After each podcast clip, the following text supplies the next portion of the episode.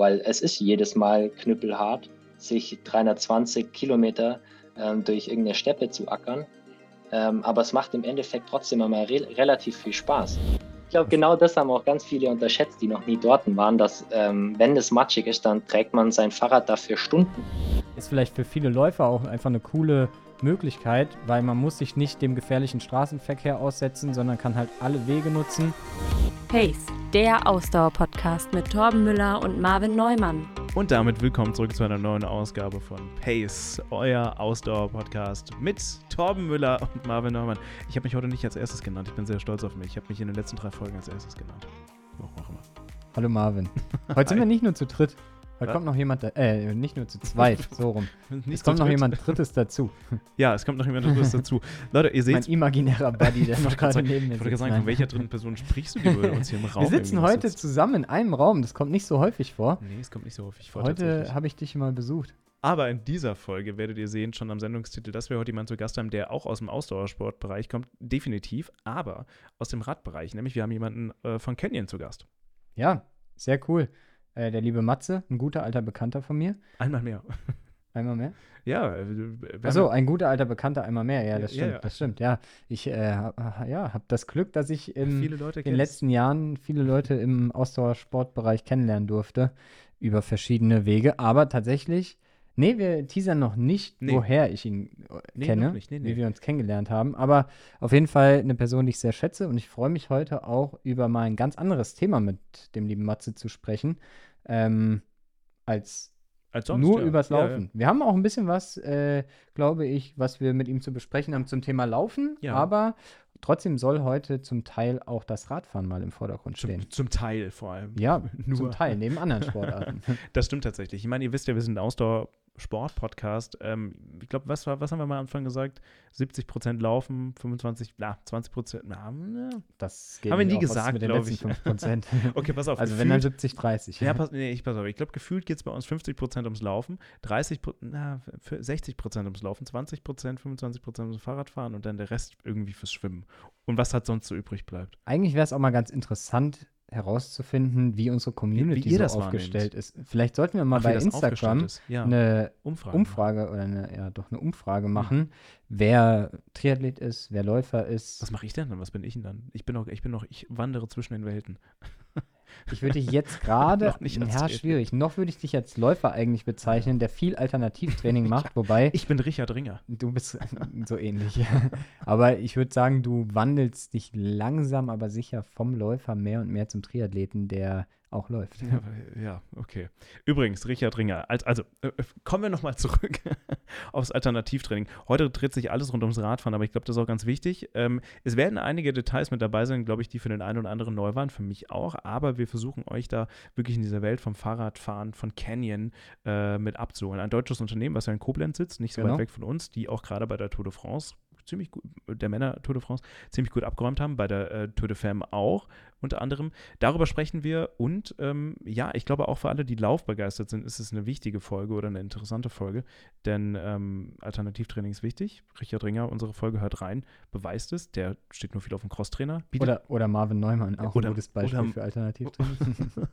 du, seitdem ich Alternativtraining mache, habe ich keinen Chinsplin mehr. Ja, cool. Ähm, was wir besprochen haben mit der Folge Christian Garlich und auch mit äh, Pablo Schmitz. Also seitdem habe ich das wirklich nicht mehr. Da bin ich tatsächlich sehr froh drum. Ähm, nee, aber deswegen glaube ich, ist die Folge sehr wichtig und sehr spannend. Deswegen freuen wir uns jetzt auf Matze und ja. Lassen wir gar nicht länger warten. Nö. Ich hole ihn Spaß. mal rein. Gut, dann holen wir doch gerne mal unseren heutigen Gast rein. Ähm, ein guter alter Bekannter von mir. äh, heute ist der liebe Matze Eurich bei uns zu Gast. Hallo Matze. Hi, ihr zwei. Danke für die Einladung. Ja, schön, dass du da bist. Ähm, wir wollen mit dir heute mal über so ein paar Themen sprechen, ähm, die vielleicht sonst gar nicht so stark äh, bei uns vorkommen. Vor allem das Thema Radfahren. Du hast schon eine schöne Kappe auf, da steht in Großbuchstaben Canyon drauf. Was hat es denn damit auf sich, mein Lieber? Ja, genau, direkt erwischt. Ähm, ich bin schon seit äh, dreieinhalb Jahren im Produktmanagement-Team von Canyon. Ähm, Produktmanagement heißt in unserem Fall, dass ich innerhalb der Entwicklungsabteilung Rennrad angestellt bin Und alle ähm, unsere ProduktmanagerInnen haben dann jeweils ähm, zwei, drei, vier Fahrräder. Wir reden tatsächlich von unseren Familien. Also ein Fahrrad ist eine Familie, haben Familien unter sich, ähm, die wir dann betreuen, so ähm, in, in verschiedenen Stadien. Genau. Und du betreust welche Räder da gerade aktuell? Moment, welche Familien? Welche Familien, Entschuldigung, genau. Welche genau, ich betreue die Familie Grail, die Familie Grizzle und aktuell auch noch die Familie Ultimate. Okay, spannend, sehr cool. Also vor allem Gravel Bikes und ein Rennrad dabei, für die, die es von unseren Zuhörern diese Räder nicht kennen. Ja, okay, cool. Sehr schön. Sehr schön. Ähm, bevor wir uns heute deinem Sport mal ein bisschen äh, mehr widmen wollen, würden wir gerne ein bisschen was über dich als Persönlichkeit äh, erfahren wollen und deine Geschichte, wie du vielleicht auch zu Canyon gekommen bist, unter anderem. Ähm, ich würde vielleicht gerne mal mit der Frage starten, was du Vielleicht fangen wir mal ganz anders an. Erzähl uns vielleicht mal, wie alt du bist, wo du herkommst und was dich auf deinem beruflichen Weg zu Canyon geführt hat. Genau, äh, ich bin jetzt 30 Jahre alt. Seit ähm, einem Monat gehöre ich zu den über 30-Jährigen. Willkommen im Club. Oh, danke. Ich fühle mich sehr wohl hier. Ja. Ähm, ich bin gebürtiger Allgäuer und habe da auch, bis ich 18 war, gelebt ähm, bin dann fürs Studium umgezogen oder erst für ein freiwilliges soziales Jahr, für ein FSJ umgezogen und seitdem auch nur noch ähm, sporadisch in der Heimat, hauptsächlich im Winter zum Skitouren gehen. Und ähm, ich habe eigentlich auch so durch mein ganzes Studium immer die Sportbranche im Blick gehabt. So haben sich ja auch Torben und ich kennengelernt, da kommen wir vielleicht später noch drauf.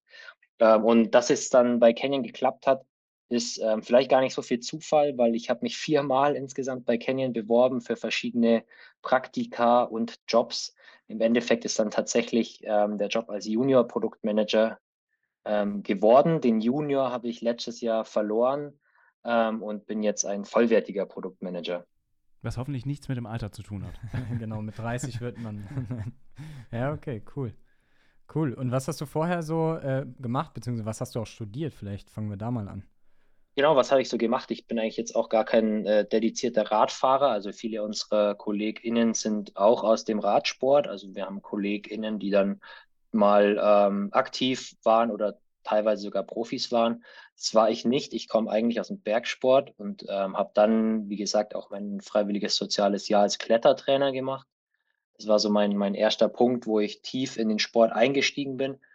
Und dann hatte ich ähm, im wunderschönen Remagen sportmedizinische Technik studiert. Ähm, das klang vom Namen für mich erstmal geil, weil irgendwie Sport und Technik muss ja gut sein. War dann ein ziemlich trockenes und hartes Grundstudium der Physik und Elektrotechnik. Das habe ich dann irgendwann überstanden und bin dann über ein Praktikum noch tiefer in die Sportrichtung eingetaucht, hatte damals Praktikum bei Contemplars gemacht. Ich glaube, Torben, ihr arbeitet nicht mit Contemplars, ist eine Firma für Videoanalyse. Nee, aber haben wir mal tatsächlich. Habt ihr es? Sehr gut, ja. sehr gut, sehr gut. Genau, da hatte ich ein sehr langes Praktikum machen dürfen und bin da auch in die Schwimmanalyse eingestiegen ähm, und hatte da ein System mitentwickeln dürfen zur, zur Schwimmanalyse in Schwimmbecken. Ähm, genau, und mein Master hatte ich in Wien gemacht, in Sports Engineering. Ich bin tatsächlich Sportingenieur. Ähm, und das war richtig cool und habe da dann auf ähm, der damaligen Wiener Fahrradschau, ein Abgleich der Berliner Fahrradschau, ähm, das Unternehmen MyEsel kennengelernt ähm, und durfte da auch zwei Jahre mitarbeiten. Das ist ein Startup aus Österreich, die entwickeln Holzfahrräder, sind jetzt vielleicht ein bisschen bekannter auch in Deutschland, weil sie bei Höhle der Löwen heißt die Startup-Show, glaube ich. Genau. genau. Da sind die aufgetaucht. Ähm, davor waren sie innerhalb des österreichischen Markts, glaube ich, schon relativ bekannt aber ist immer noch ein Startup. So die Idee ist meiner Meinung nach sehr, sehr geil, dass man ähm, maßgefertigte Rahmen aus Holz baut. Ähm, und das war mein voller Einstieg in die Radbranche, genau direkt nach dem Studium auch. Ich habe tatsächlich, wie lange ist es her? Keine zwei Wochen, glaube ich, ein Maiesel auf der Straße fahren sehen und da habe ich noch an dich gedacht. Ja. Äh, da habe ich noch an dich gedacht und habe gedacht, ganz witzig. Aber für alle, die das jetzt nicht kennen, sind das Rennräder oder einfach so Citybikes? Sowohl als auch, Sowohl als oder? Auch. Gibt's. Ganz genau, ja. Ihr seht es vielleicht im Hintergrund. Meine erste Entwicklung, bei der ich komplett dabei sein durfte, war ein Rennrad aus Holz. Ähm, die, die Marke kommt eigentlich aus dem City-Urban-Bereich. Ähm, weil das halt auch einfach der größte der Markt ist ähm, und da wahrscheinlich auch die Zielgruppe, die sich für nachhaltige Rohstoffe, für Rahmenmaterialien interessiert, am, am ehesten angesiedelt ist.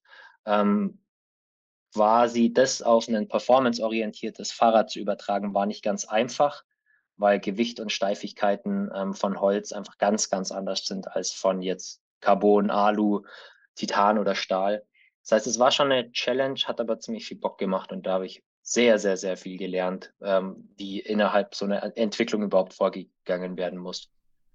Ich weiß auf jeden Fall noch, das erste Mal, dass ich dieses Rad gesehen habe, muss boah, lass mich nicht lügen, wie lange es her ist. Da kannten wir uns auf jeden Fall schon. Da bin ich äh, zum Triathlon in Heilbronn gekommen, zum Zuschauen, äh, weil ein paar Leute von dem Team, wo wir vielleicht gleich noch drauf eingehen, über das wir uns auch kennengelernt haben, da gestartet sind. Und da habe ich das erste Mal äh, den Rahmen gesehen. Äh, finde ich auf jeden Fall auch eine ziemlich coole Idee. Ja, super spannend. Cool. Äh, erzähl mal, wie ging es dann für dich weiter? Du bist da, wie lang? Zwei Jahre warst du dort bei denen? Genau, ich habe da während dem Studium angefangen, ähm, meine Masterarbeit zu schreiben, was auch ein Projekt innerhalb des Unternehmens war und hatte dann auch, wie gerade schon besprochen, angefangen, ähm, mit ein paar Kollegen bei Amai Esel das Rennrad zu entwickeln. Ähm, und das war über mein ganzes Masterstudium, wo ich dort war. Und dann ähm, war ich direkt nach Abschluss noch über ein halbes Jahr festangestellt bei Mai Esel ähm, hatte mich dann aber entschieden, dass es noch nicht der volle Einstieg ins Berufsleben war, sondern ich hatte noch mal drei Monate frei gemacht und war reisen in Südamerika. Und äh, nach dieser Reise in Südamerika bin ich eben bei dem Unternehmen gelandet, was Torben gerade angesprochen hat, und zwar Saucony, wo ich ähm, auch. Alle waren da Saucony. alle waren sie ähm, unter Florian Sievers, unserem Chef damals. ähm, genau, da hatte ich dann meinen, meinen ersten richtigen Job ähm, in der Sportbranche. Da war ich äh, Technical Representative Tech Rep. Das wurde ja im letzten Podcast mit Flo schon besprochen. Ähm, war ich angestellt, weil ich auch wie Torben ähm, während des Masterstudiums, genau nur während des Masters, an Wochenenden ähm, Verkaufsunterstützungen und Messen gemacht hatte für Saucony. Genau. Und auf einmal warst du quasi mein Vorgesetzter. Zack, bumm, schon war ich dein Chef. Ja, und sag, wie war ich als Chef? Überragend, überragend. das, heißt, das heißt aber, du hast auch ein bisschen was mit Laufen am, am, am Schuh, wollte ich jetzt sagen. Sagt man das so? Nein, aber egal. Ähm, für unsere Lauffreunde hier im Podcast, jetzt muss ich ja fragen, du bist zwar dann sehr im Fahrradgame und im Klettergame, was ich übrigens sehr cool finde, weil ich selbst auch relativ häufig äh, in den Bergen unterwegs bin auf etwaigen Klettersteigen. Ähm, aber sag mal, was bist du denn so gelaufen oder äh, was hast du denn so hinter dir schon im Laufgame? Äh, genau, gute Frage. Ähm, ich würde mich selbst nie als talentierten Läufer sehen. Ich hatte da mal sehr viel investieren müssen, um auf ein einigermaßen gutes Level zu kommen. Ähm, zu dieser Zeit, wo ich auch bei Saucony ziemlich tief drin war, hatte ich mich selbst auch noch als Triathleten gesehen. Ähm, das heißt, da war natürlich auch Laufen sehr präsent. Und ähm, wir standen ja, wir standen ja, wir standen ja sogar zusammen an der Startlinie beim Eifel Hero. Äh, wir sind da mal Schulter an Schulter durch die Eifel gerannt. Das stimmt, ja. Ja, das stimmt. Da bist du schneller wie war das? Ich glaube, ich bin ein bisschen schneller geschwommen, dann bist du deutlich schneller Rad gefahren als ich. Äh, hast oh, mich da äh, auseinandergenommen, dann hatte ich mies Seitenstechen und auf einmal standen wir wieder nebeneinander. Ja, Wer hat gewonnen von dann jetzt? Standen wir nebeneinander. Am Ende ging es, glaube ich, knapp für mich aus. ein bisschen besserer Lau Läufer war ich damals. ja. Ja. du hast mich stehen lassen. Ja, aber dank dir habe ich dieses Rennen überhaupt halbwegs äh, noch mit erhobenen Haupt ins Ziel gebracht. Ich bin sogar damals Fünfter noch geworden, aber die Konkurrenz war jetzt auch nicht übermäßig. Ich weiß auf jeden Fall noch, dass ich bei Kilometer 1, glaube ich, mit Seitenstechen auf einmal irgendwie gar nichts mehr ging. Und das hatte ich bei keinem anderen Rennen davor oder danach jemals wieder. Naja, äh, aber genau, du warst echter Triathlet. Ich war echter Triathlet, genau. Ich hatte auch äh, eine Langdistanz fest ähm, eingeplant, dass ich das mal machen möchte in Rot. Ähm, habe da auch drei Jahre lang drauf trainiert, ohne jemals teilgenommen zu haben, was ähm, dann auch dazu geführt hat, dass ich das jetzt so ein bisschen habe schleifen lassen. Ähm, und wie ich überhaupt zum Laufen gekommen bin, ist eine sehr gute Frage. Ich glaube, das war für mich einfach ähm, so ein Trainingsgedanke. Also dadurch, dass ich im Allgäu gewohnt habe und dann auch sehr früh ähm, im Winter angefangen habe, Skitouren zu gehen, war einfach klar, dass man im Sommer fit bleiben muss, sonst kommt man seinen Kumpels im Winter nicht mehr hinterher. Und dann war einfach das Laufen so das Naheliegendste. Und dann hat mir das eine Zeit lang auch echt richtig viel Spaß gemacht und hatte dann auch relativ viel Spaß am Trailrunning, ähm, was dann so ein bisschen eingeschlafen ist über die Jahre. Und ähm, genau, klar, als Triathlet war dann, war dann ziemlich ähm, integriert in den Trainingsalltag, dass ich auch viel laufen gehe. Genau, und um das vielleicht für die Community einmal noch einzuordnen, du hast die Langdistanz nicht gemacht, weil du faul warst und dein Training nicht durchgeführt hast, sondern das war erst Corona geschuldet, dann nochmal einer eigenen Corona-Infektion geschuldet. Also äh, du hättest sie gerne gemacht, nehme ich an, äh, aber das Leben wollte irgendwie nicht so richtig, ne? Genau, ich hatte mich 2019 angemeldet für 2020. Da wissen wir alle, dass es nicht stattgefunden hat wegen dem ersten Lockdown. Dann hatte ich verschoben auf 2021 und 2021 wurde die Challenge Rot ja dann innerhalb der Saison nochmal verschoben auf September. Und da hatte ich aber schon fest eingeplant, dass ich beim Ötztaler Radmarathon starten möchte, was von mir auch ein großes Ziel war. Und dann hatte ich gedacht, okay, dann mache ich halt 2022 Rot und mache 2021 einfach ein Ötzi. Fand den Plan auch richtig cool und habe über den Winter 2022 nochmal trainiert und ähm, war dann tatsächlich im Sommer 2022 ähm, bei Unbound, Unbound Gravel, werden wir sicher auch noch kurz drauf eingehen, ein ziemlich großes Gravel-Rennen und habe mich nach diesem Rennen mit Covid infiziert und das war zwei Wochen vor Rot. Das heißt, da war dann klar, das, das wird auch in diesem Jahr nichts mehr. Das schreit ja eigentlich nach Rot 2023, äh, sorry, 2024 würde ich ja sagen. Ich glaube nicht. Anderen Fokus gelegt mittlerweile. Ja, ja, definitiv. Ja, cool. Und du hast, äh, korrigier mich, aber auch noch zwischenzeitlich sogar auch als äh, Lauftechnik-Analyst, nennt man das so? Ich weiß nicht, als Lauftechniktrainer mehr oder weniger bei Pro Athletes gearbeitet, richtig? Ganz genau, ja. Das hatte sich ähm, sehr, sehr gut ergeben, weil ich, ähm, wie gesagt, für Saucony eineinhalb Jahre Technical Representative war und in Köln gewohnt habe. Und dann über eine Messe, ich glaube sogar vom Köln Marathon, bin mir aber gerade nicht mehr sicher, ähm, hatte ich den David von PA kennengelernt. Echt ein super sympathischer Physiotherapeut und auch echt ein extrem kompetenter. Ähm, und da hatten wir so ein bisschen geplaudert und ich hatte ähm, ihm angeboten, dass ich doch Laufanalyse durchführen könnte ähm, bei Ihnen ähm, in, in Köln im ähm, Office. Das ist so ein ziemlich cool eingerichtetes ähm, Office mit Laufanalyse, Diagnostik, also Spiro, äh, Bikefitting wird dort gemacht und eben Physiotherapie. und genau, dann habe ich das auch ein Jahr lang gemacht, ja, oder ein Dreivierteljahr, nicht ganz ein Jahr. Ja, aber dann, ja, hatte ich den Job bei Canyon ähm, bekommen und dann nebenher quasi noch ähm, Laufanalyse zu machen für PA war mir dann doch zu viel. Irgendwie klingst du nach dem perfekten äh, Athleten, der super viel Alternativtraining betreibt. Also für alle, die sich jetzt heute oder heute denken, ja, das ist eine sehr fahrradlastige Folge, die, die ersten 15 Minuten äh, sprechen wir eigentlich ums Laufen, äh, Klettern, Radfahren und was dann wird es noch? Wird noch irgendwas äh, noch mit dabei? Schwimmen. Also ähm, sehr, sehr alternativtrainingslastig, was ich ziemlich cool finde. Ja, auf jeden Fall. Ähm, ist vielleicht auch ein Punkt, das ist jetzt eine ähm, heftige Mutmaßung, dass ich sehr wenig Verletzungen habe. Weil ich könnte jetzt nicht aufzählen, dass ich jemals ähm, verletzt war oder ähm, irgendwas Größeres gehabt hätte. Ja, du bist ja auch für alle, die sich dich jetzt vielleicht vorstellen, jetzt kommt jetzt äh, stellen sich gleich alle dich als absoluten Adonis vor wahrscheinlich. Du bist ja auch ein eher recht muskulöser. Jetzt, jetzt, jetzt aber aufpassen. Ein, ein, ein eher recht muskulöser äh, Ausdauersportler, um es so zu sagen. Ja, mein Chef hat mich heute noch als Bowlingkugel bezeichnet. was davon jetzt besser ist. Also davon bist du, davon bist du sehr, sehr weit entfernt von der Bowlingkugel, meiner Meinung nach. Aber im Vergleich vielleicht zu dem ein oder anderen verhungerten äh, Ausdauersportler bist du, würde ich einfach sagen, ein muskulöser Ausdauersportler.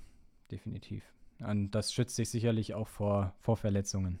Aber ähm, lass uns doch ein bisschen darüber sprechen, ähm, wie, das, wie das kam, wie du in diesem Bereich gerutscht bist. Ähm, vor allem, wenn du ja aus so vielen unterschiedlichen Sportbereichen kommst.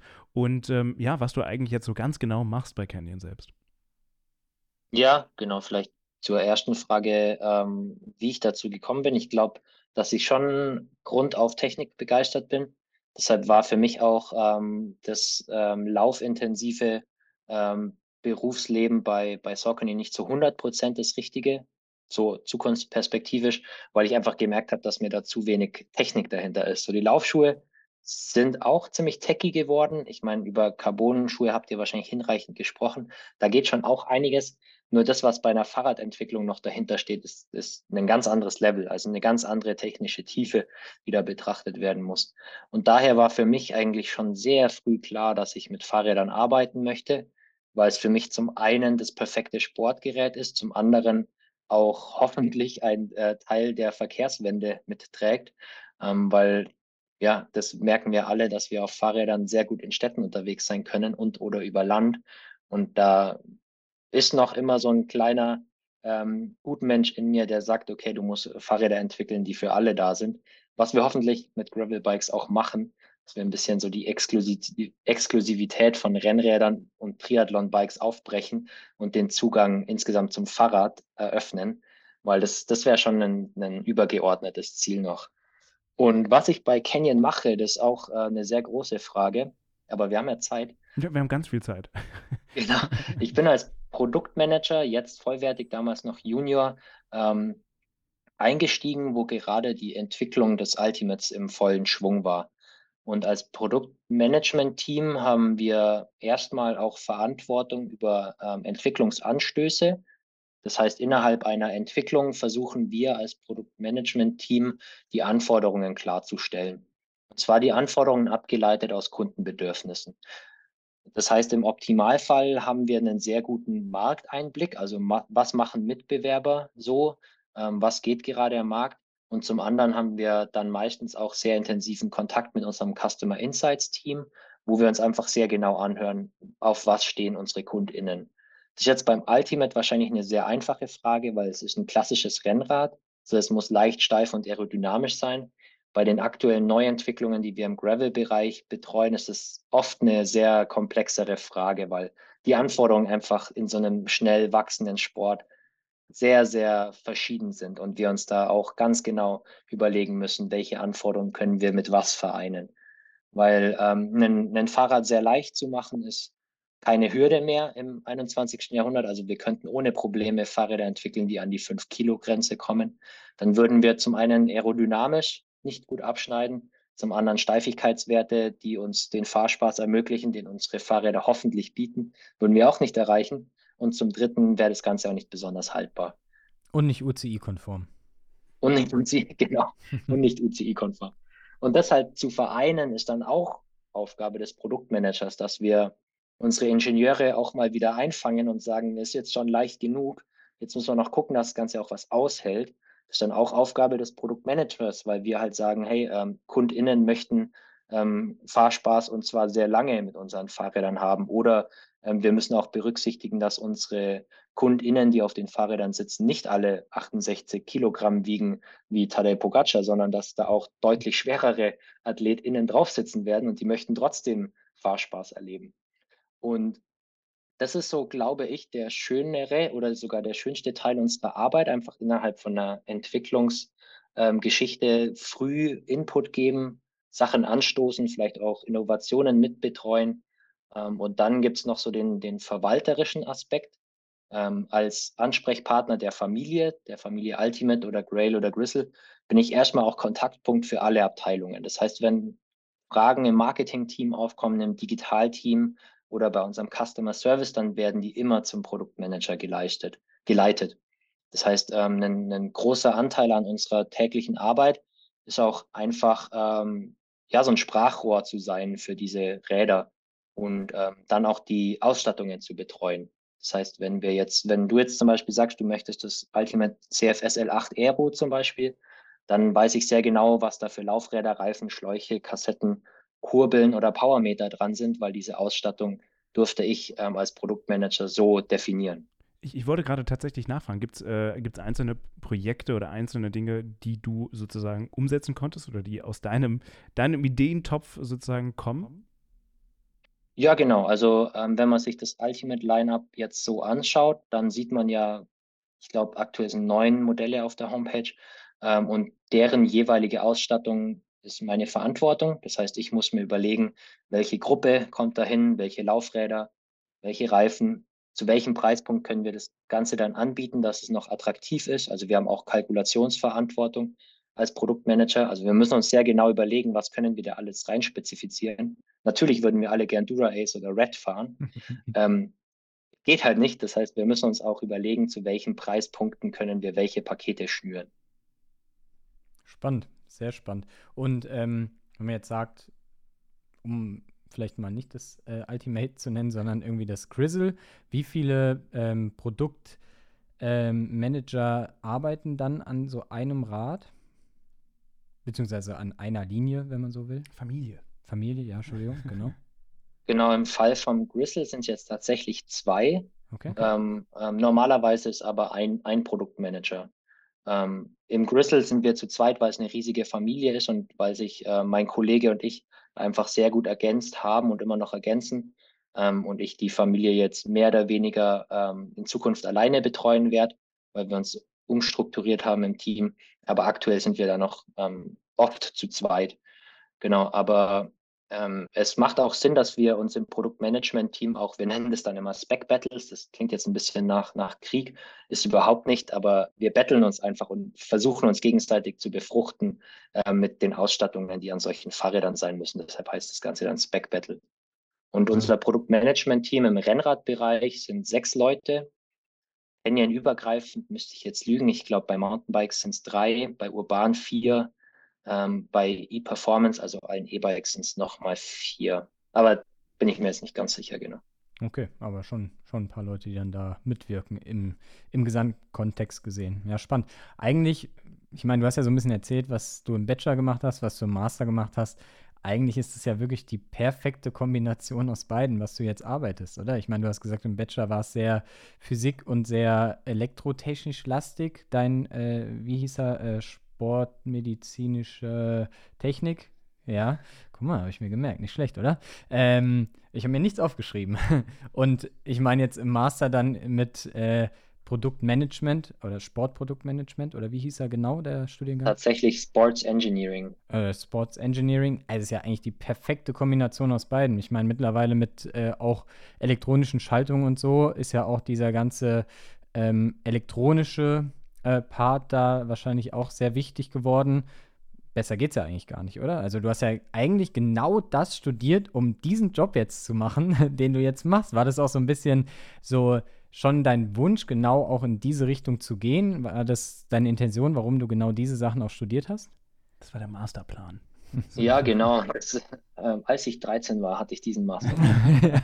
Nee, ähm, vieles ergibt sich ja einfach so und ähm, ich konnte mir natürlich auch nicht vorstellen, was man als Produktmanager macht. So, das, das klingt immer ganz toll und die Jobbeschreibung von Canyon, ohne das irgendwie zu bashen, aber die ist natürlich auch sehr blumig ähm, geschrieben und natürlich ist man dann ultra inspiriert. Also erstmal von der Marke und dann auch noch von der Jobbezeichnung. So, man ist quasi der Vater einer Familie, ähm, was natürlich super cool klingt. Ähm, danke auf jeden Fall für das Kompliment, dass ich perfekt geeignet wäre, ähm, für den Job. Ich frage morgen auf jeden Fall meine Kollegen und meinen Chef auch mal, ob die es genauso sehen. ähm, was, was man schon sagen kann, dass ich, glaube ich, keinen ähm, wirklichen Typ Produktmanager benennen könnte. Also ich bin jetzt studierter ähm, Ingenieur eigentlich. Äh, mein, mein Teamleiter ist auch quasi den gleichen Werdegang gegangen wie ich, nur hat er in Magdeburg studiert, nicht in Wien. Ähm, Manuel, unser Kollege, war früher Redakteur, Redakteur beim Tourmagazin also gar kein wirklicher Engineering-Background, sondern ein journalistischer Background. Ähm, und dann unser neuer Kollege war Ex-Profi und hat dann, ich glaube, BWL studiert und ist jetzt ähm, Produktmanager. Also es gibt, gibt keinen wirklichen Plan, um zu sagen, äh, ich studiere das und dann werde ich Produktmanager, weil ich glaube, dass einfach auch so dieser Überblick, ähm, das vielleicht eine Charaktereigenschaft, vielleicht lernt man das, aber der Überblick über sehr viele gleichzeitig laufende Themen den muss man einfach haben. Was mich ja tatsächlich interessieren würde, gerade was Canyon selbst betrifft, ähm, zugegeben, ich bin auch durch eine Verletzung jetzt mehr in Richtung Triathlon gekommen, heißt, ich bin jetzt auch im Markt für ein Triathlon-Bike und da bin ich sicherlich nicht der Einzige, auch, auch gerade weil dieser Sport natürlich irgendwie boomt. Klar, du bist jetzt nicht für diese Familie explizit ähm, zuständig, wobei auch für die Rennräder und viele Läuferinnen und Läufer sind ja auch teilweise Radfahrer. Ähm, ich glaube, die wenigsten schwimmen noch, ne? Zusätzlich. Die meisten Läufer sind dann doch eher so Radfahrer und Laufen. Ja, manche, manche schwimmen, glaube ich, auch noch zusätzlich, aber, aber wahrscheinlich nicht, ein geringerer genau. Anteil, ja. Äh, welche, vor welchen Herausforderungen steht ihr eigentlich als, als Canyon, ähm, gerade bei Rennrädern oder, oder gerade in Bezug auf die Nachfrage, die ihr habt? auch im Kontext vielleicht sogar von ja, wirtschaftlichen Situationen, um vielleicht mal das Unternehmen und um auch die Produktionskette so ein bisschen besser nachvollziehen zu können, weil ich glaube, viele erwarten, auch vielleicht auch wie ich, ja, ähm, dass Fahrräder doch irgendwie zur Verfügung stehen müssten oder warum steht er immer bald verfügbar? Gib uns doch vielleicht mal so ein paar Einblicke in genau diese Produktionskette und vor welchen Herausforderungen ihr da steht. Ja, ich glaube, die, die Hauptherausforderung ist für uns immer noch die Nachwirkungen von der Pandemie, weil ähm, direkt als ich bei Canyon angefangen hatte, also 2020, war dann erstmal Lockdown und auch so übergeordnete Themen wie groß verreisen oder mich äh, von meiner Wohnsituation zu verändern, waren dann irgendwie passé und Leute hatten einfach Bock auf, auf Sport. Ich glaube, das haben wir alle gespürt. So der, der Laufmarkt hat geboomt, der Fahrradmarkt hat noch viel mehr geboomt. Ähm, und dadurch hatte man in 2020 vielleicht ein bisschen ein verfälschtes Bild bekommen, wie sich der Fahrradmarkt denn entwickelt. Also 2020 war einfach Wahnsinn. Es wurde alles verkauft, was irgendwie verfügbar war. Und ähm, was dann passiert ist im Fahrradmarkt, dass viele ähm, Firmen vielleicht sich ein bisschen übernommen hatten bei der Bestellung. Das heißt, es wurde dann bei den Zulieferern wie ähm, SRAM, Shimano, DT Swiss oder Schwalbe einfach sehr, sehr, sehr viel bestellt für die nächsten zwei Jahre, um sich für die aktuelle Stand 2020, für die aktuelle Nachfrage zu wappnen. Und jetzt sehen wir auch, es ist Normalität eingekehrt. Ähm, das heißt, es gibt eine, eine, einen leichten Überbestand ich würde das jetzt noch gar nicht dramatisch irgendwie bezeichnen, aber es gibt einfach einen leichten Überbestand von manchen Fahrrädern, von manchen weiterhin nicht. Also gerade so Mountainbikes werden wahrscheinlich gerade deutlich besser verfügbar sein als jetzt bei uns Rennräder oder Gravelbikes, weil einfach die Nachfrage sich verändert hat. Und ähm, dass dann manche Fra Fahrräder bei uns nicht verfügbar sind, hat immer noch den, ähm, den Grund, dass die Nachfrage ungebrochen ist bei Gravel- und Rennrädern. Das heißt, sobald was auf der Homepage landet, wird es verkauft. Und ähm, wer da zuerst am Montag ähm, 11 Uhr auf der Homepage ist, der malt zuerst. Ja, willkommen. Hier, das bin auch ich teilweise. Also. Genau, also das ist äh, ein Luxusproblem. Äh, das, das ja. dürfen wir, glaube ich, auch ganz ehrlich so sagen, dass wir als Canyon da sehr gut dastehen, weil wir immer noch sehr gute Nachfrage haben nach unseren Rennen- und Gravelbikes zwei Nachfragen, die ich dazu noch hätte. Die erste wäre äh, erstmal, welche Trends erkennt ihr eigentlich gerade äh, im, im äh, Radbereich oder bei euch? Und zweitens, aber beantworte, beantworte gerne zuerst die äh, erste Frage. Und zweitens, welche Rolle spielen denn so große Events wie die Tour de France, weil sie ja gerade auch stattfand? Also wie wichtig ist euch, äh, mein gut, du bist jetzt ähm, eher im Gravelbike-Segment zu Hause, fahren da, glaube ich, ein bisschen weniger mit den Gravelbikes rum. Aber trotzdem, wie wichtig sind solche Events? Also zuerst, zuerst äh, die Trends und dann so große Events wie Tour de France. Welche Rolle spielen diese zwei Sachen bei euch? Genau, also übergeordnet der, der Trend Gravel. Wir hatten das jetzt schon super oft ähm, angesprochen. Vielleicht wissen viele ZuhörerInnen gar nicht, was Gravel überhaupt ist. Das ist eigentlich nur äh, die Bezeichnung eines, ähm, eines Untergrunds. Gravel heißt Schotter. Schotter auf Englisch ist Gravel. Das heißt, es ist erstmal nur die Bezeichnung des Untergrunds. Und ähm, das hat sich aus der Sparte Rennrad entwickelt, ähm, dass man gemerkt hat, man kann auch mit einem ähm, Krummlenker, also einem Dropbar, einem Rennradlenker und breiten Reifen sehr schnell auf sehr vielen Untergründen unterwegs sein. Und ähm, der Sport, wenn das denn überhaupt schon nur als Sport bezeichnet werden kann, aber das Graveln kommt ganz klar aus den USA. Ähm, ich durfte jetzt auch schon ein paar Mal dort sein und es hat einen sehr einfachen Hintergrund da gibt es keine Straßen, die man mit einem Fahrrad befahren kann, wie es bei uns gibt. Es gibt auch keine Fahrradwege mhm. ähm, in den meisten Gegenden ähm, und oder Städten. Das heißt, es war einfach ähm, ein Trend aus den USA, wo ähm, sehr viele Sportler gemeint haben, okay, Rennradfahren ist bei uns nicht möglich oder nur sehr schwierig möglich, aber mit meinem Rennrad kann ich auch über leichte Schotterstrecken fahren, was es sehr viel gibt in den USA. Und ähm, dafür braucht man dann erstmal breitere Reifen. Und ähm, der, der Opener eigentlich für diesen kompletten Gravel-Trend war die Scheibenbremse.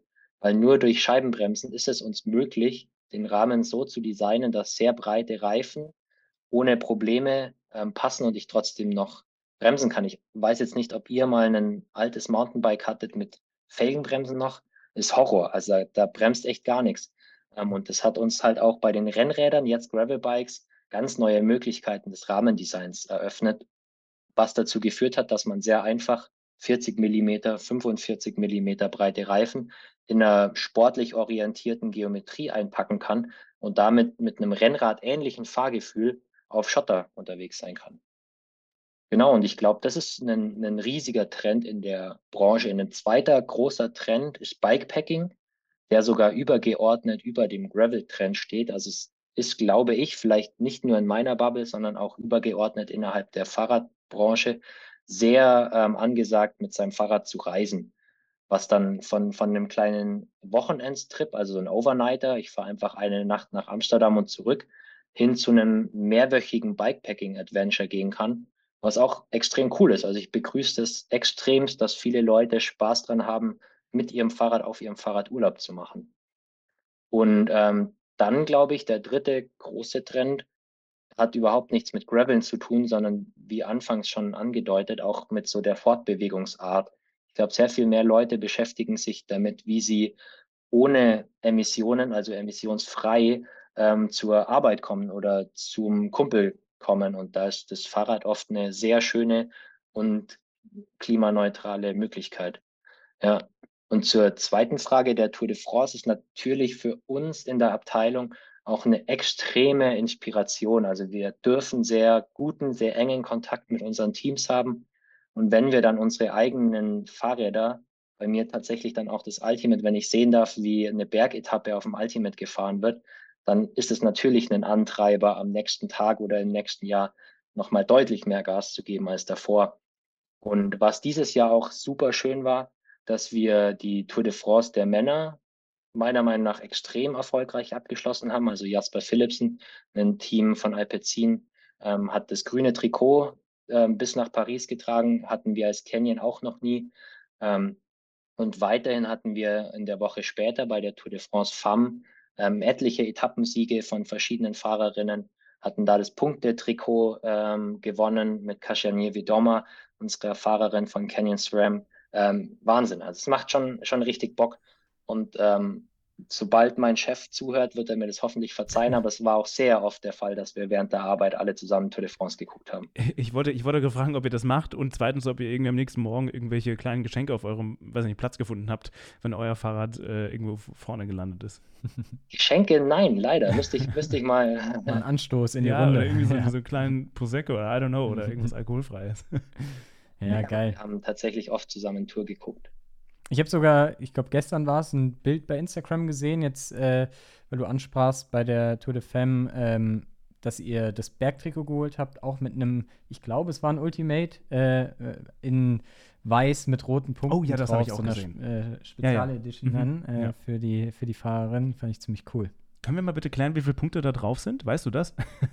Oh, da müsste ich unseren Artwork-Designer fragen. Ähm, der weiß es sicher. Wahrscheinlich sehr viele. Ja. Hm. Gut. Ja. Also, nee, weil, weil die Frage, Frage kommst, nein, nein, die Frage, die Frage wurde in der Tagesschau. Die haben das, die haben in der Sportschau haben die nämlich auch die Leute gefragt. Weißt du eigentlich, wie viele Punkte du da gerade trägst? Auf dem Trikot. Auf dem Trikot und auf den Fahrrädern zusammen. Wisst ihr ja, das okay. eigentlich? Konnte keiner wirklich beantworten. ja, spannend. Ich meine, äh, haben wir, glaube ich, hier auch bisher keinen Hehl draus gemacht. Du hast ja auch gesagt, dass du am Schauen bist nach Canyon-Rädern aktuell. Ich fahre ja auch äh, glücklicherweise gerade äh, ein Rennrad und äh, ja, wenn ich das so hier sagen darf, äh, auch ein, ein äh, Triathlonrad, ein sehr, sehr geiles. Ähm, und bin ja auch schon seit mehr oder seit vielen, vielen Jahren, eigentlich seitdem ich den Sport mache, äh, überzeugter Canyon-Fahrer, auch schon unterschiedliche Räder gefahren, weil euer Preis-Leistungs-Verhältnis einfach mit eins, zwei anderen Konkurrenten einfach unschlagbar gut ist, muss man halt einfach so ganz klar sagen. Und ohne jetzt zu viel Werbung für Canyon selbst machen zu wollen. Äh, Ach, und gleich müssen wir so einen Werbebanner einblenden. Genau, müssen wir sagen, dass wir nicht von Canyon gesponsert werden. Aber äh, ohne das so zu viel, mit zu viel Werbung zu behaften, das Ganze, äh, die es nämlich nicht sein soll, muss man ja einfach sagen, dass ihr da scheinbar einen recht guten Job macht. Sonst wären die ganzen Räder auch äh, mehr verfügbar und ihr hättet nicht das Luxusproblem, dass Leute wie Marvin warten, dass die Räder wieder verfügbar sind. Ist, ich muss das sagen, es ist, äh, Canyon, ein Canyon-Rad zu bekommen, ist tatsächlich schwieriger, also das, was ich haben möchte, besser gesagt, ist schwieriger als ein Taylor Swift-Ticket zu bekommen. Und das heißt schon sehr viel, weil, weil ein Taylor Swift-Ticket zu bekommen, ist extrem schwierig gewesen. Also vielen Dank da schon mal für die Einblicke. Jetzt wollen wir aber doch auch mal ein bisschen in den Sport, den du aktuell hauptsächlich betreibst. Wir haben ja gehört, du machst viel, aber äh, aktuell hauptsächlich betreibst, in den Gravel-Sport mal ein bisschen reinschauen. Und ähm, Wir haben uns vor nicht allzu langer Zeit in Frankfurt gesehen und da hast du auch so ein bisschen erzählt, was du aktuell machst. Ähm, deshalb habe ich dann auch, oder wir haben da ein bisschen gequatscht und äh, du hast dich ja dann glücklicherweise zu dem Podcast äh, zur Verfügung gestellt, ähm, überreden lassen, genau. Äh, deshalb wollen wir doch auch jetzt noch mal ein bisschen über deinen Sport ähm, erzählen. Erzähl doch gerne mal, was für Arten von Events, auf was du dich da aktuell spezialisiert hast, was du vielleicht auch dieses Jahr für an Events teilgenommen hast, gerne auch immer so ein bisschen vielleicht mit äh, Kilometeranzahl, Höhenmeteranzahl, damit die Leute das auch mal so ein bisschen einzuschätzen wissen, worüber wir hier überhaupt reden.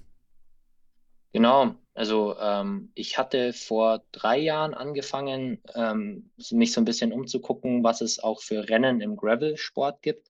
Ähm, wie schon gesagt, ist die, die Szene aus Amerika ähm, übergeschwappt. Das heißt, bis vor drei Jahren gab es in Europa kaum bis gar keine Gravel-Rennen. Jetzt gibt es sie, was super cool ist. Ähm, aber deshalb war auch schon sehr früh mein, mein Fokus darauf, dass ich mal bei einem der ganz großen Rennen in den USA starten möchte. Das ist auch ähm, ein sehr schöner Teil meiner Arbeit, dass ich als Produktmanager von zwei Gravel-Bikes natürlich auch Einblicke in die Szene bekommen muss oder möchte, je nachdem. Das heißt, für mich ist auch eine Dienstreise, wenn ich dann nach USA fliege und bei Gravel-Rennen mitfahre, ähm, was zum einen sehr anstrengend ist, zum anderen natürlich super geil und wahnsinnig viel Spaß macht. Und da war ich letztes Jahr schon ähm, bei, dem, bei dem größten Rennen, was es im Gravel-Sport gibt. Das heißt Unbound Gravel. Es hieß früher Dirty Kansas, wurde umbenannt, ähm, um halt ähm, ja, den, den Namen Dirty so ein bisschen loszuwerden, um niemanden auf die Füße zu treten. Das heißt Unbound Gravel, das ist ein 200-Meilen-Rennen. 200 Meilen sind 320 Kilometer. Dieses Jahr sogar 340, weil die Strecke umgebaut werden musste.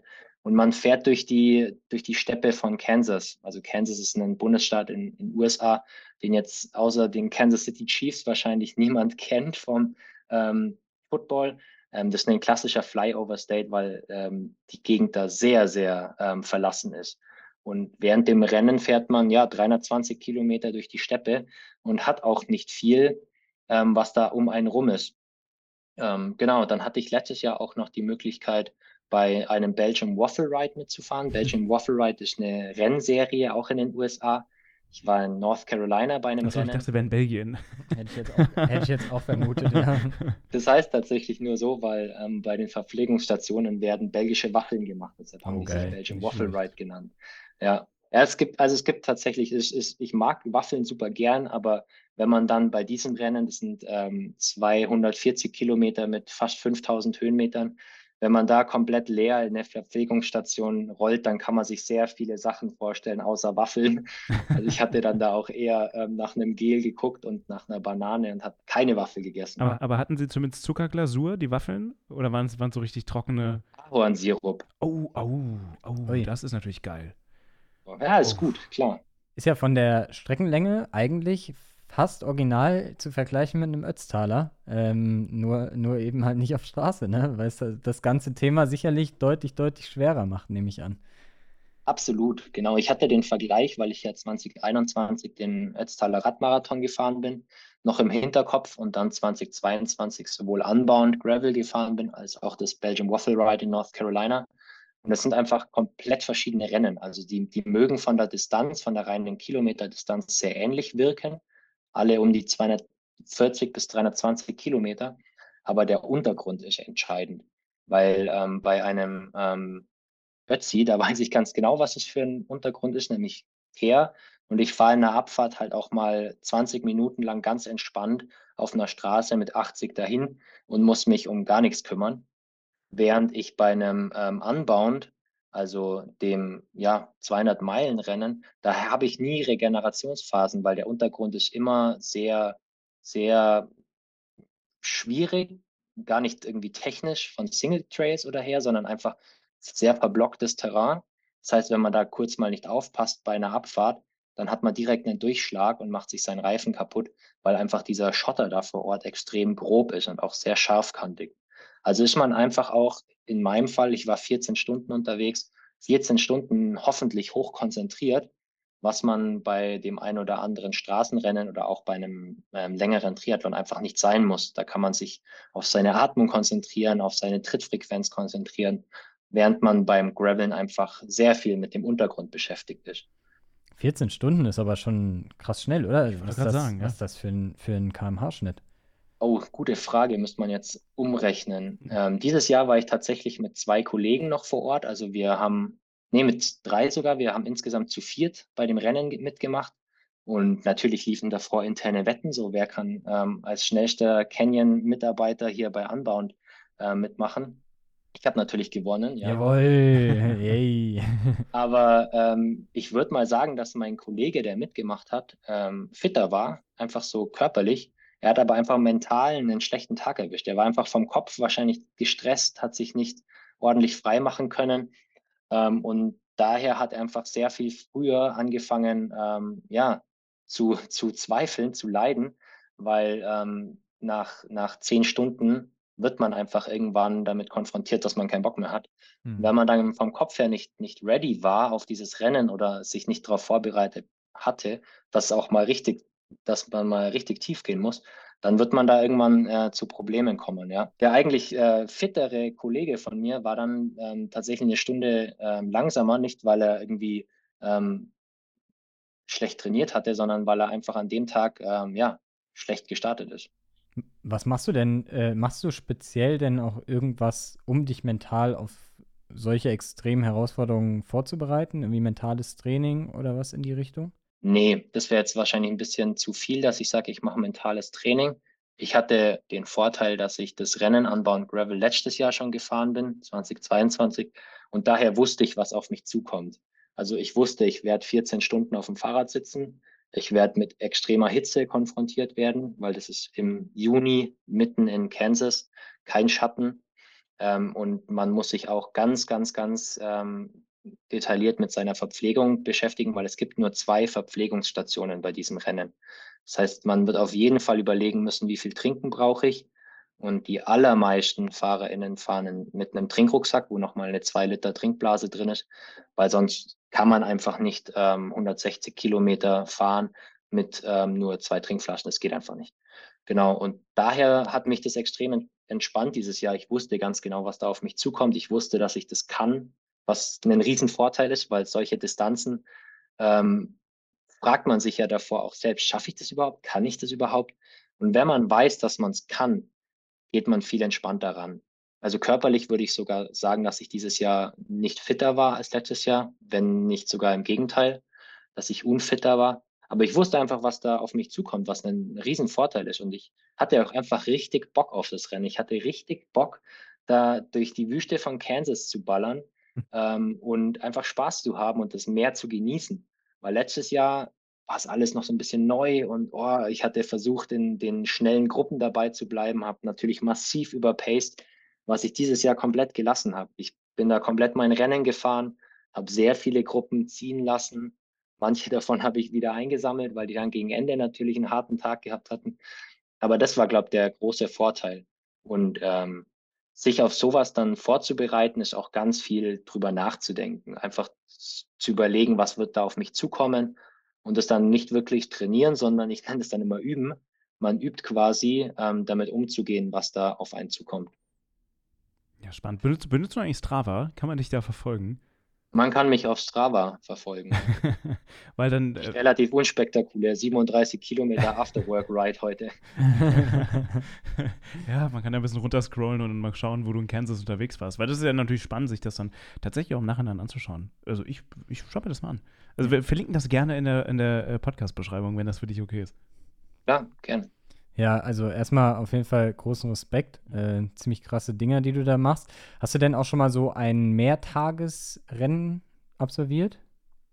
Äh, nee, ähm, im, im Rennmodus bin ich noch nicht mehrere Tage gefahren. Ich hatte schon einige Bikepacking-Aktionen gemacht, ähm, aber eher so für mich selbst.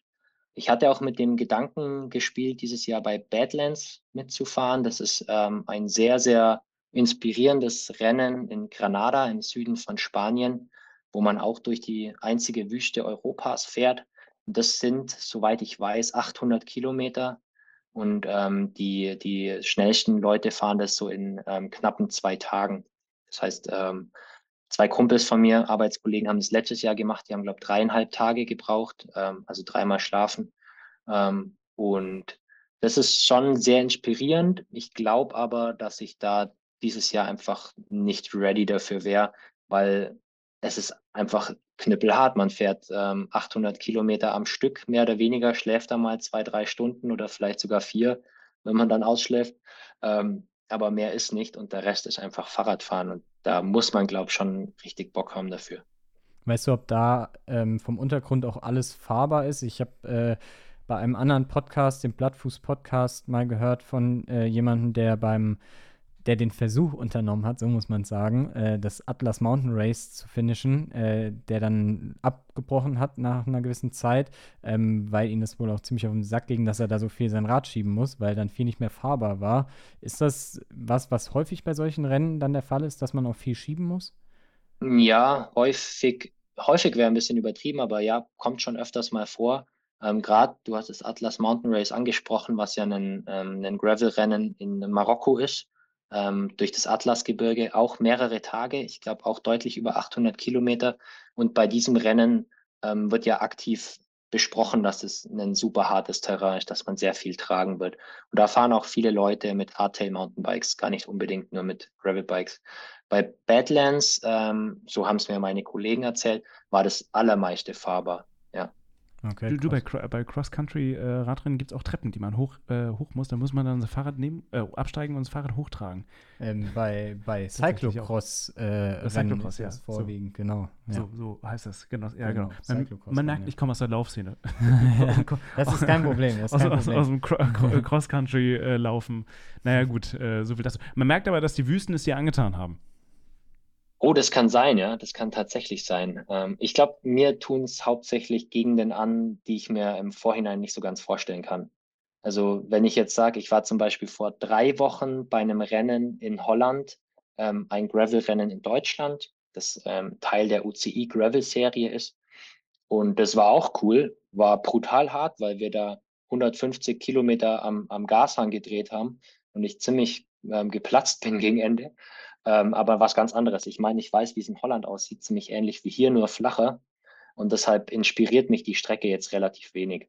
Aber ich konnte mir davor, bevor ich nach Kansas geflogen bin, überhaupt nicht vorstellen, wie, wie sieht denn überhaupt Kansas aus? Keine Ahnung. Oder wie sieht es im Süden von Spanien aus? War ich auch noch nie, keine Ahnung. Und ich glaube, sowas ist auch die Inspiration hinter diesen Gravel-Rennen, dass man mal zu, zu Orten kommt, die man sich davor gar nicht vorstellen konnte.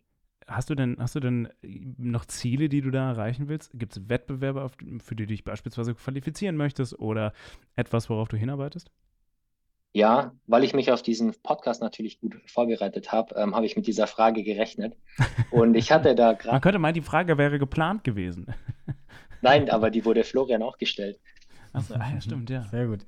ja, habe ich drüber nachdenken müssen. Und mir ist jetzt tatsächlich kein, kein genaues Ziel ähm, eingefallen, was ich jetzt auf ein Event ähm, festnageln könnte, sondern ich glaube, dass es mir eher wichtig ist, dass ich diese, ähm, dieses Bocklevel, was ich gerade auf die ganzen Rennen habe, hoffentlich noch sehr lang aufrechterhalten kann. Weil es ist jedes Mal knüppelhart, sich 320 Kilometer ähm, durch irgendeine Steppe zu ackern. Ähm, aber es macht im Endeffekt trotzdem einmal re relativ viel Spaß. Und ich glaube, diesen Spaß möchte ich mir auf gar keinen Fall nehmen lassen. Und deshalb glaube ich auch, dass ich dieses Jahr zum Beispiel, wir hatten gerade darüber gesprochen, nicht mehr bei Badlands starten möchte, weil mir da gerade der Spaß dran fehlt. Also wenn ich es auf ein Ziel ähm, herunterbrechen müsste, dann wäre es, glaube ich, dass ich daran noch sehr lange Spaß haben möchte.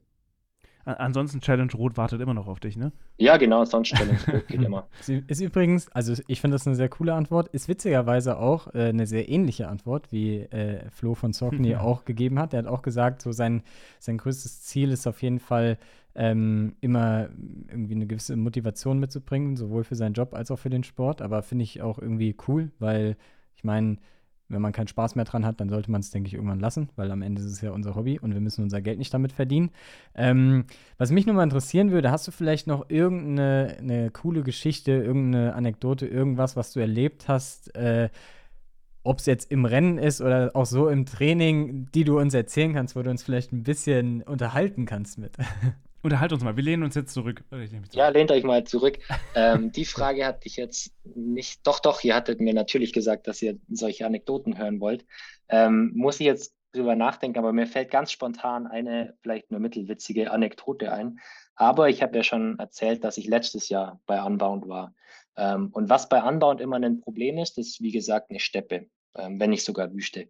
Das heißt, wenn es da einmal regnet, kann das Wasser nicht wirklich abfließen und der Untergrund ist sofort übertrieben matschig. Und ich habe halt damals gelernt, wenn man versucht, durch diesen Matsch zu fahren, wird man sehr schnell vom Fahrrad fallen, weil der Matsch einfach Vorder- und Hinterrad blockiert. Die Räder drehen sich nicht mehr. Mhm. Das heißt, ich war dieses Jahr darauf vorbereitet, wenn es matschig ist, steige ich ab und ähm, trage mein Fahrrad sofort. wie wir jetzt auch wissen, wie ein ordentlicher Cyclocrosser. Und nein, ich, nein, Country Crossbiking. So nennen wir das doch. und ich war ja mit, mit drei Kollegen dieses Jahr ähm, bei Unbound. Einer davon ist letztes Jahr auch schon gestartet, das heißt, dem musste ich das nicht sagen. Ähm, den anderen zwei habe ich gesagt: Hey Freunde, wenn ihr irgendwo auch nur den Hauch von Matsch auf dem Boden seht, ihr fahrt nicht durch, ihr tragt euer Fahrrad und zwar sofort. Okay, war für mich gegessen das Thema. Was erzählt mir mein Kollege? Der nach 17 Stunden ins Ziel gekommen ist, hey Matze, ich bin da durchgefahren, es hat ja wirklich nicht funktioniert. I told you. Das geht nicht. Du musst dein Fahrrad tragen. Und hat er sich gemault? Nee, nee, tatsächlich ist es gut gegangen. Aber das war auch dieses Jahr ein ultra Problem, weil wir sind da losgefahren, ähm, viele sehr motiviert, direkt mit einem 30er Schnitt ins Rennen gestartet. Und dann keine 20 Kilometer äh, nach dem Start von Unbound war die erste Tragepassage. Hm. Ähm, und wir haben ja gerade darüber gesprochen, dass kein Gravelbiker richtig Bock auf Fahrradtragen hat. Aber da haben wir über eine Stunde lang unser Fahrrad getragen. Boah, krass. Eine, Stu eine, eine Stunde? Ich dachte, da geht es um zwei Minütchen mal oder um 30 Sekunden. Eine Stunde? Krass, das ist krass, ja. Wenn es reg regnet ähm, in der Ach, Wüste von Kansas, dann ist das sofort Matsch. Und dann sind es halt tatsächlich so Landstriche, wo einfach diese Wolken durchgezogen sind. Und innerhalb dieser Landstriche ist dann keine Fortbewegung mehr möglich. Also wir hatten von Canyon auch ähm, einen Fotograf ähm, engagiert, der das Rennen begleitet, also unsere Profis ähm, shootet auf dem Rennen. Der war mit einem Motorrad unterwegs.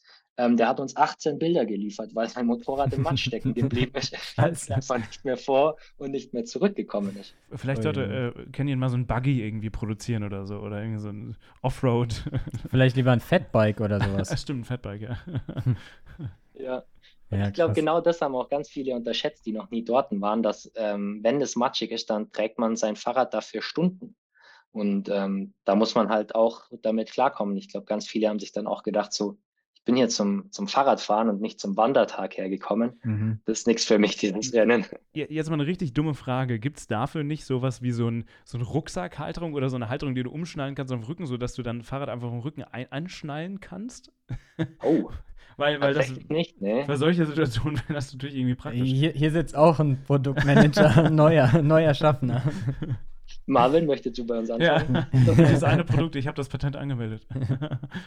Macht auf jeden Fall Lust, auch mal, also ich würde mal behaupten wollen, Triathlon ist ja ist eine coole Sportart, aber es ist ja eine sehr, genau, clean, eine sehr in vielerlei Hinsicht vielleicht auch so ein bisschen eher leistungsorientiertere Sportart und wenig eine naja, Erfahrung macht man auch und coole, coole Erlebnisse hat man dabei auch, aber nicht ganz so abenteuerliche Sportart wie jetzt so äh, der Gravel-Sport. Also ich glaube, das macht auf jeden Fall, oder mir zumindest, extrem Lust, sowas mal zu erleben. Äh, Finde ich auf jeden Fall richtig cool und auch vielleicht für alle Leute, äh, da draußen, die sich mit dem Thema Radfahren noch nicht so beschäftigt haben, vielleicht auch Läufer, die ähm, schon immer mal überlegt haben, auch weil sie hier bei uns gehört haben, wie wichtig auch das Thema Alternativtraining ist. Wer Lust hat, auch gerne nochmal die Folge von Richard Ringer nachhören, der auch sehr viel Rad fährt.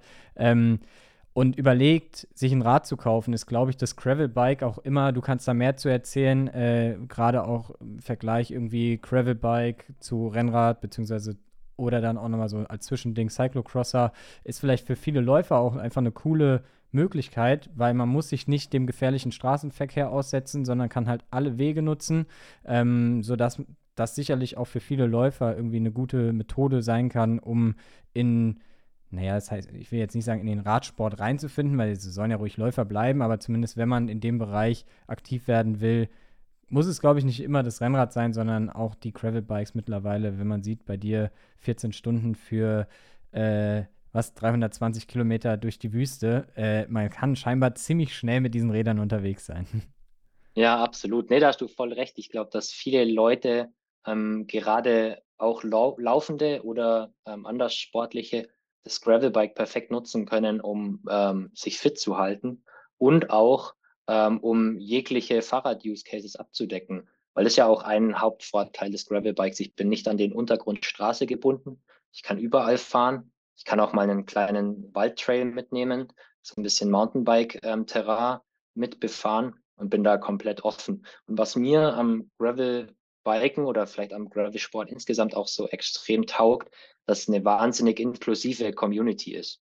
Ich werde ähm, wahrscheinlich bei einem Rennrad-Radtreff ähm, sehr schräg angeschaut, wenn ich da keine rasierten Beine habe oder kein Aero-Trikot trage.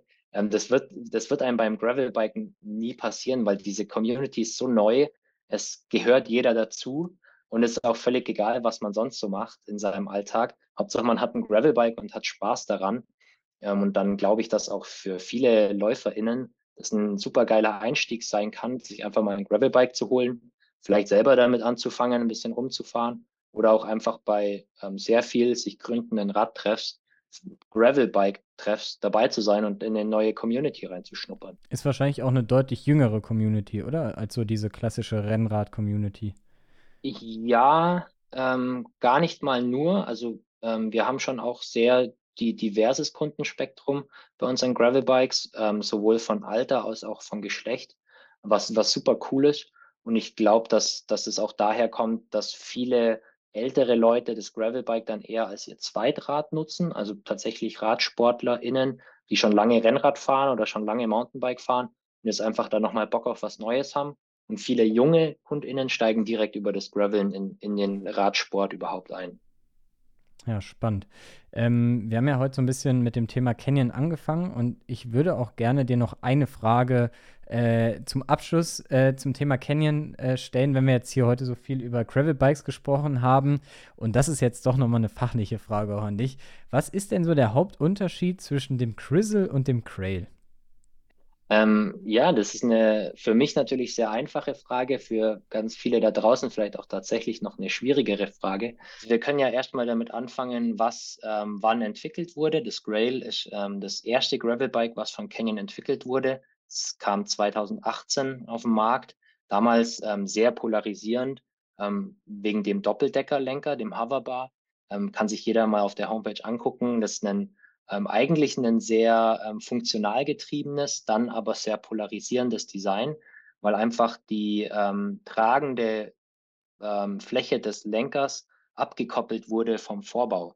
Also ich habe quasi, wenn man sich das so anguckt, zwei Lenker übereinander.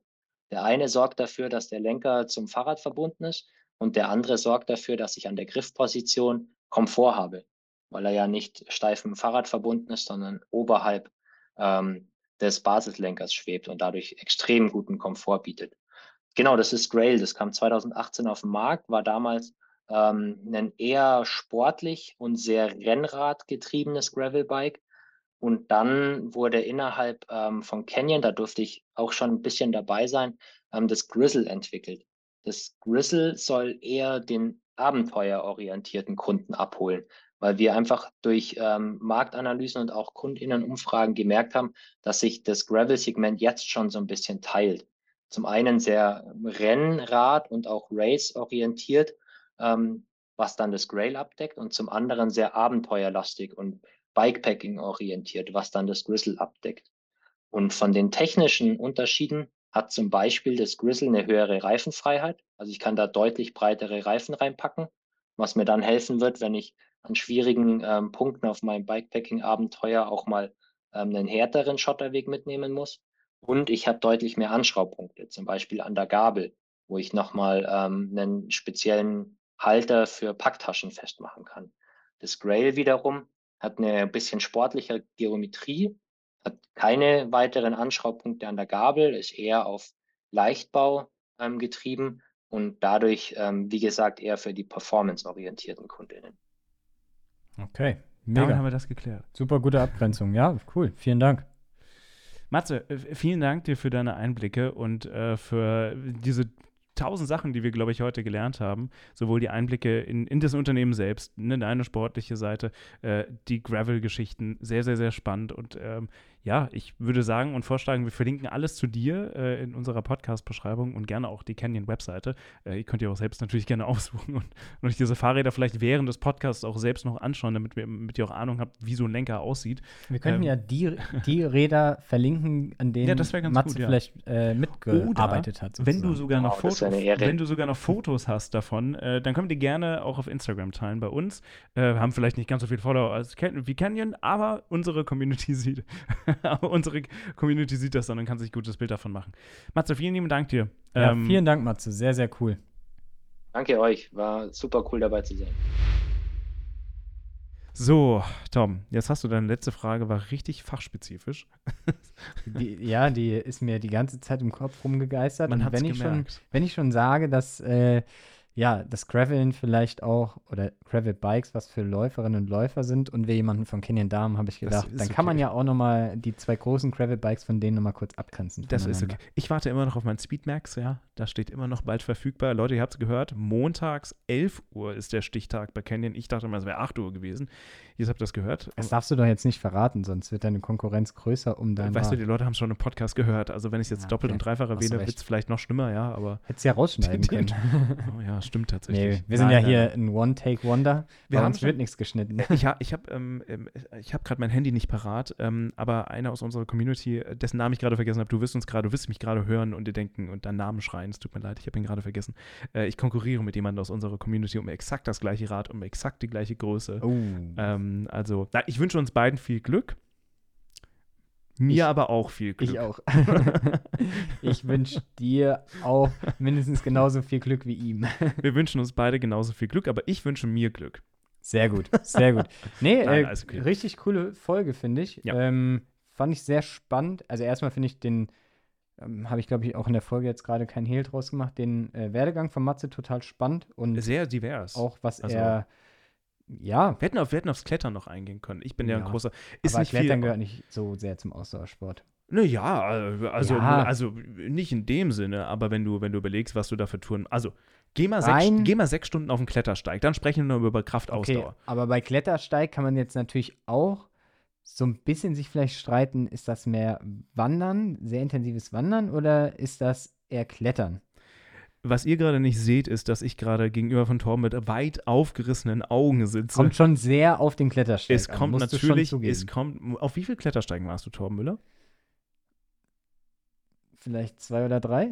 Echten Klettersteigen mit Klettersteigset. Das, das waren, keine, ich sag ja, mit Klettersteigset, ich sag ja gerade, man muss sehr davon äh, sehr differenzieren wahrscheinlich, äh, also die, die, wie intensiv der die, Steig ist. Die Grunddiskussion wäre nicht, ob es, äh, ob, ob, ob, also Klett bei Klettersteigen kletterst du wirklich meistens. Die Grunddiskussion ist aber eigentlich, ob Klettersteige echtes Klettern ist oder nicht, weil die echten Kletterfanatiker ja. und da würde ich, das, das, ist aber, war, das, aber, das, aber, eine, aber, das war aber das, was ich gemeint habe. Ja, genau. hm, naja, etwa die echten Kletterer würden sagen, das ist nur eine Hilfe und eigentlich klettert man richtig am Fels und der Stahlseil ist nur zum Einhängen da und rettet dich nur vom Sterben und daran sollte man sich nicht festhalten.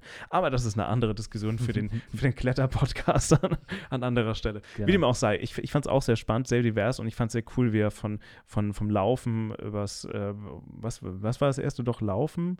Äh, ne, Klettern, dann aber Laufen als Schwimmen. Äh, ähm, Schwimmen? Äh, ähm, Skitouren gehen, das war der Startpunkt mhm. nämlich. Mhm. Ähm, Skitouren gehen ist übrigens eigentlich auch ein Ausdauersport. Ähm, also gerade das Hochgehen, logischerweise. ähm, ja, also sehr, sehr, sehr spannend. Wenn jetzt noch Canyon Bikes verfügbar wären, wäre die Welt perfekt. Aber so ist es halt nicht. Leute, wir verabschieden uns in eine unperfekte Welt, in welcher keine Canyon Bikes da sind. Es gibt übrigens noch andere Marken, äh, falls, falls ihr andere Marken haben wollt. Das stimmt. Auch bestimmt auch andere gute Marken, so ist es nicht. Und ja, danke euch fürs Zuhören. Folgt uns gerne, falls ihr es noch nicht getan habt. Ähm, oder und bewertet uns auch gerne auf Spotify.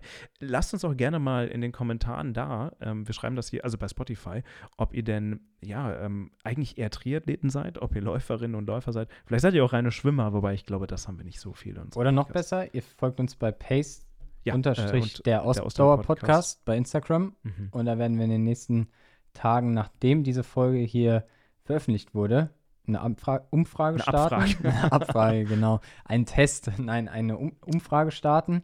Und dann äh, können wir vielleicht darüber, zumindest über einen Teil unserer Community, äh. nämlich denen, die uns folgen, äh, über die herausfinden, ja, aus welchem Bereich Nach sie Nach jeder. Folge machen wir jetzt so einen Test, ja, so eine Hausaufgabenüberprüfung. Okay. Dass Leute dann ankreuzen müssen, was kam vor. HÜ. HÜ. ja, die Hausaufgabenüberprüfung. Vor denen hatte ich früher immer bisschen ungesund viel Angst. Ich bin froh, dass sowas nicht. Sag mal, bei Ironmans, äh, wir haben ja in der letzten Folge darüber gesprochen, dass ich meinen ersten Ironman dann bestreiten werde 2024. Äh, Gibt es da eigentlich auch so Tests mit den Rennleitern? Muss man da irgendwelche Tests noch machen davor, dass man die Regeln kennt, was man nee, machen darf? Du musst zu einer Wettkampfbesprechung gehen genau, ja, und dir das ja. anhören, äh, dass du quasi die Regeln einmal oder die wichtigsten Inhalte äh, verstanden hast oder mitbekommen hast, aber Kein, keine HÜ. es nicht. Nein, keine Schade. HÜ. Okay. Keine HÜ. Na gut, für euch gibt es auch keine. Wir hören uns nächste Woche wieder. Danke euch fürs Zuhören und bis zum nächsten Mal. Tschüss.